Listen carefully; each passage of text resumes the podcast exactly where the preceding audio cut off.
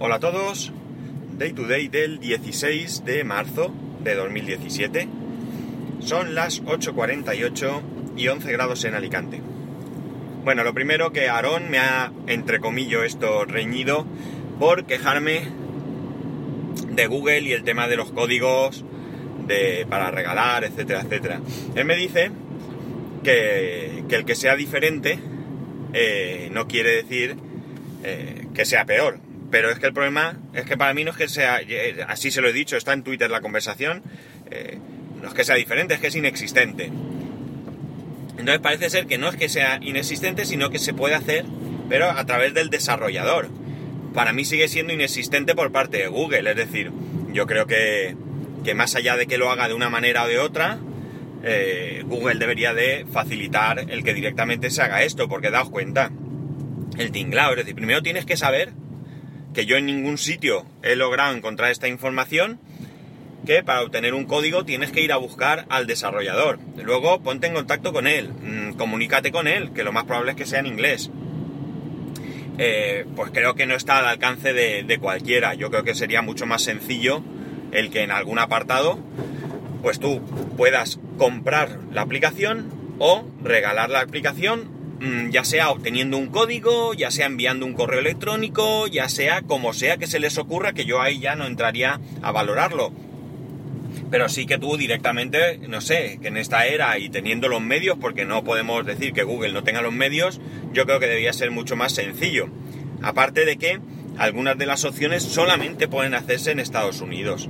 En fin, sus razones tendrán, evidentemente, pero que me sorprende un poco y bueno, me, deja mal sabor de boca que sea esto tan complejo, ¿no?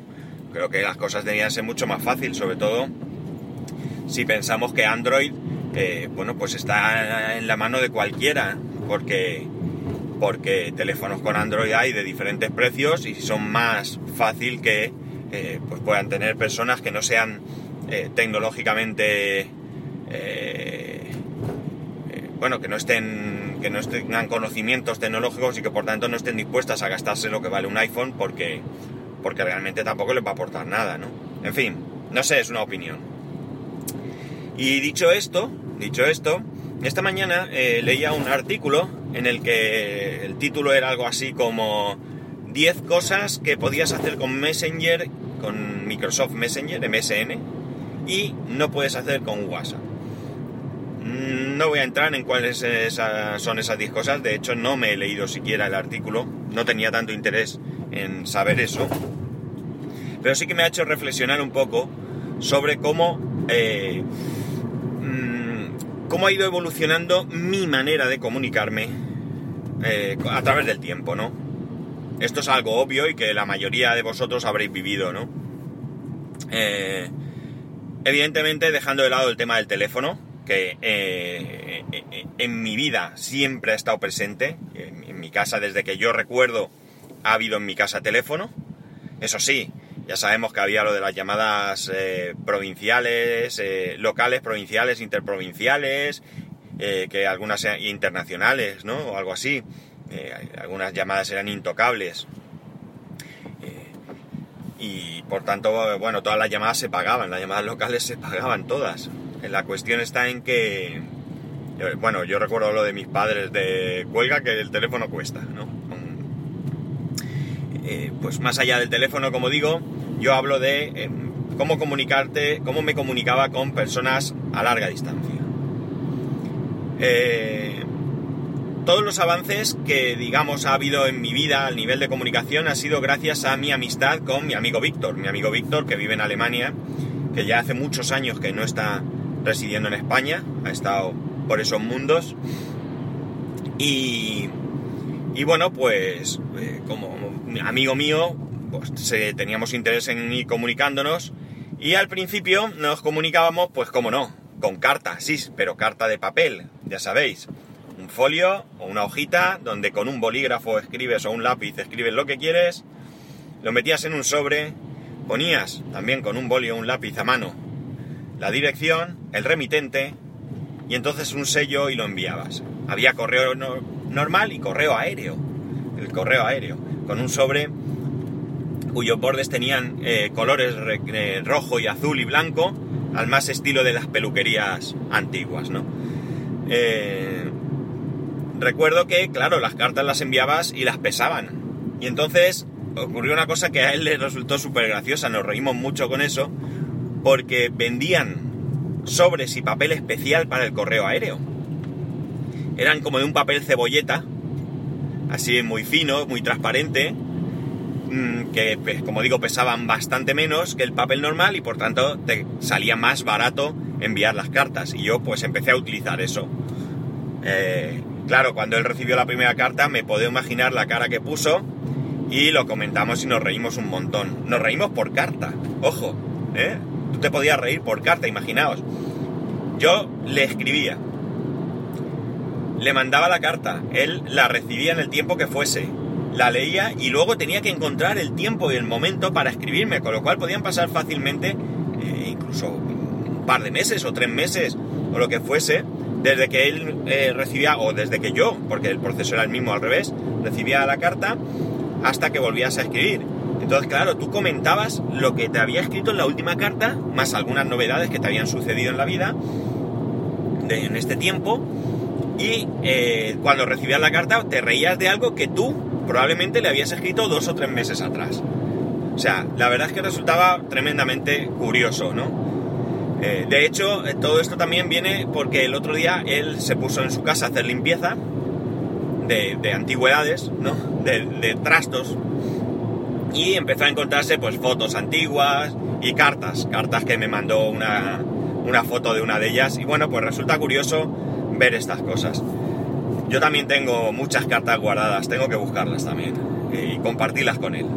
La cuestión está en que, en que poco después eh, ya dimos paso a lo más moderno. Esto ya lo he contado aquí. Y un día, él, que ya se había trasladado a vivir a Alemania, sería aproximadamente el año 95 o 96, me, me comentó que podíamos darnos de alta en algo que se llamaba CompuServe, que en Europa mm, no estaba tan extendido como en Estados Unidos, pero eh, en España menos todavía, pero sí que existía, y que con eso pues nos podríamos comunicar de manera más, más sencilla. Bien es cierto, nos dimos de alta, para que os hagáis una idea, eh, cuando yo le dije que por qué no nos metíamos en internet, él me dijo y él vivía en Alemania, ¿eh? supuestamente un país eh, tecnológicamente más avanzado, al menos en ese momento, que España. Y me dijo que no, que eso, que eso no estaba muy extendido y que se utilizaba sobre todo en entornos universitarios y que no, que no. La cuestión es que nos dimos de alta y ahí fuimos disfrutando porque claro, ya teníamos nuestro correo electrónico, todo se hacía a través de una aplicación propia de Compuser donde había pues eso, correo electrónico, donde se podía ya navegar por algún tipo de páginas muy visuales, muy visuales, eso sí, y luego también tenías acceso a Internet, pero claro, Internet era mm, algo que no llamaba la atención, sobre todo si tú venías del entorno de CompuServe, que era como digo muy visual, y te metías en un entorno que era totalmente texto plano y horrible, ¿no? A partir de ahí, pues ya fuimos evolucionando, ¿no? Ya eh, pasamos más adelante a Internet, etcétera, etcétera.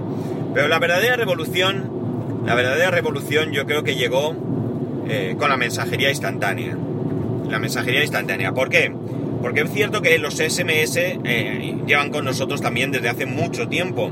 Pero el SMS era algo aquí en España por lo que había que pagar por cada SMS que se enviaba y cuyo precio no era precisamente económico. La cuestión era que mandar un SMS estaba alrededor, si no recuerdo mal, de los 15 céntimos masiva, creo que era. Con lo cual, para si, si tú eras capaz de mandar un SMS a alguien en el que te dijese, en el que le dijese, por ejemplo, quedamos esta tarde a las 5 en la cafetería de siempre. Bien, te había costado 15 céntimos, era más barato que una llamada. Pero si el mensaje era en plan de quedamos esta tarde a las 5 en la cafetería de siempre y el otro te contestaba a las 5 no puedo, mejor a las 5 y media y tú le decías vale a las 5 y media, pero en la cafetería de siempre y él te decía me viene mejor en otro sitio, ya habías palmado dinero, ya era mucho más rentable llamar por teléfono, porque un minuto en el que ibas a resolver toda esta conversación era más barato que toda esta tanda de SMS. Entonces apareció, como digo, la mensajería instantánea. La mensajería instantánea a través de, eh, de datos, datos que eran, eh, vamos, mmm, pocos datos, todos tenían poco, yo ahora tengo 10 gigas, 10 gigas, eh, eso era impensable en aquel momento, ¿no? Era algo de un futuro, si es que podías soñar con semejante cantidad de datos, ¿no? Eh, la cuestión está en que eh, hubo una primera aplicación que nosotros utilizábamos que no he conseguido encontrar el nombre de la aplicación, no la recuerdo. Tengo la vaga idea de que es una aplicación que derivó en WhatsApp después, pero no me hagáis mucho caso. No sé si se transformó en WhatsApp, WhatsApp compró esta aplicación o no tiene nada que ver y esto es algo que tengo yo ahí como recuerdo pero que es erróneo. Pero la cuestión es que con esa aplicación, que era una aplicación como digo de mensajería, al mismo estilo que las que tenemos hoy en día, con muchísimas menos funciones desde luego, pero que ya claro cambió la cosa porque mmm, el nombre mismo lo dice, mensajería instantánea. Bien es cierto que antes hemos tenido otras aplicaciones de mensajería, como el mismo Messenger, pero ya eran a través del ordenador.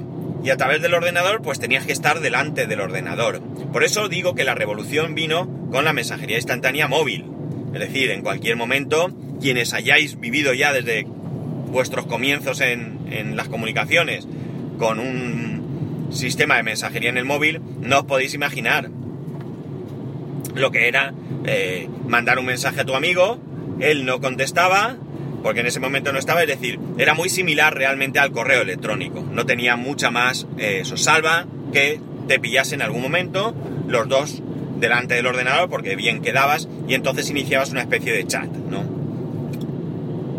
Con el tiempo las aplicaciones eh, hemos pasado por varias de ellas. Hemos tenido WhatsApp, yo pasé por Line, eh, utilicé Fring, eh, que realmente Fring es una aplicación que agrupa varias mensajerías. Hemos utilizado aplicaciones de voz IP que también podían mandar mensajes.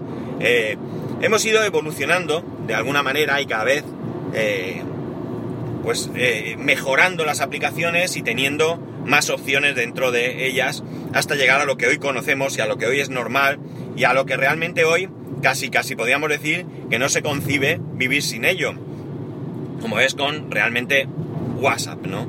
De hecho, nadie dice voy a mandar un Telegram o voy a mandar un mensaje. La mayoría de gente dice mándame un WhatsApp, ¿vale? ¿Por qué? Porque es la aplicación por excelencia. A mí me gustará más o menos, pero eh, eso no quita que es la aplicación por excelencia, ¿de acuerdo? Eh, me ha llamado la atención, la verdad, porque he recordado aquellos tiempos y bueno, ya sabéis que yo soy un señor mayor casi.